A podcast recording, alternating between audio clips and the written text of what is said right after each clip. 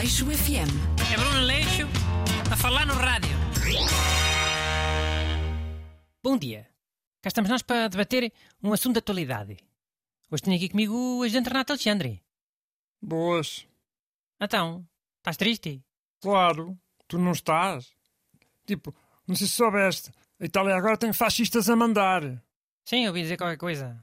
É a primeira vez desde o Mussolini. O ditador Benito Mussolini. Isso não te preocupa? Logo? Preocupa. Mas olha que aquilo... A Itália, eles também estão sempre a mudar de governo. Desde o Mussolini original, já tiveram para aí uns cento e tal governos. Parece que adoram eleições, sei lá. Os seus burros dos políticos que gostam eh, das campanhas eleitorais, para andarem a sarecar o país inteiro na, já almoçaradas e, e em sítios diferentes e não sei o quê. Hum. Tu não achas que este governo fascista vai durar pouco tempo? Oh, sei lá eu. A média dos governos italianos tem durado o quê? Um anito? Um ano é já bué para essa gente, mano. Até um minuto já era demasiado. Ok, calmex, vá.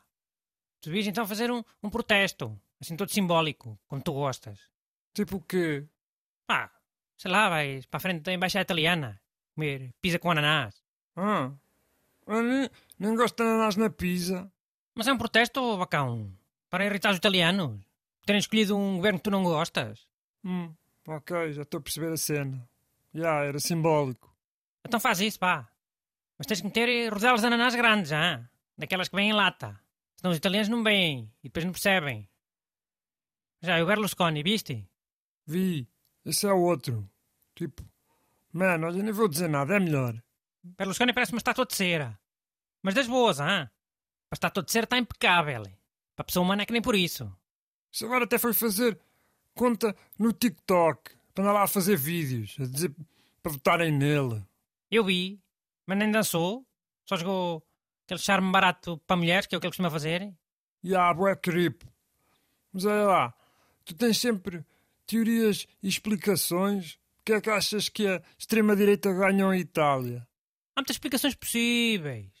Mas eu acho que há, há duas que nenhum analista falou. Uma é o nome da gaja que ganhou, a Meloni.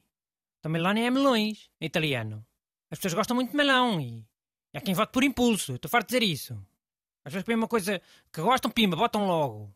Candidatos com nome de comida safam sempre bem nas eleições. Não sei, não acredito muito nisso. Então não acredites. Da por cima, setembro é pá, aí o último mês de melão de jeito. Tudo conta. Ter um, um nome de comida ajuda sempre um bocadito.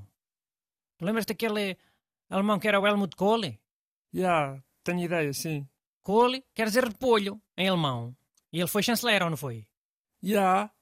E por acaso os alemães curtem bué aquela cena escrute, sabes o que é? Tipo, é um repolho fermentado, o que é que é? Bué disgusting. Pois, é o mesmo princípio. Só que Itália tem uma cozinha como deve ser, não é? Teve que ser uma pessoa com o nome de uma comida boa. Já, estou-te a perceber. Mas qual é que era a outra explicação? Disseste que eram duas. Ah, e o partido dessa mulher? Meloni? É o Fratelli d'Italia. Já viste o símbolo? Eu não, ainda nem consegui. Como é que é? Pá, é assim uma chama, um lume, com as cores de Itália. Sim, então. Oh, então não andam homens e tal a, a assustar a Europa, por causa do inverno? A dizer que me rapa muito frio por causa da Rússia, mas não sei o quê. E aí quê? As pessoas votaram na Meloni porque o partido dela tem uma cena a arder? Claro, se me parece uma marca de esquentadores.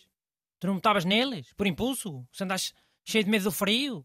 Mano, eu pessoalmente nunca na vida. Mas já, admito que és a people que vota um bocado assim mais, como estás a dizer, por impulso.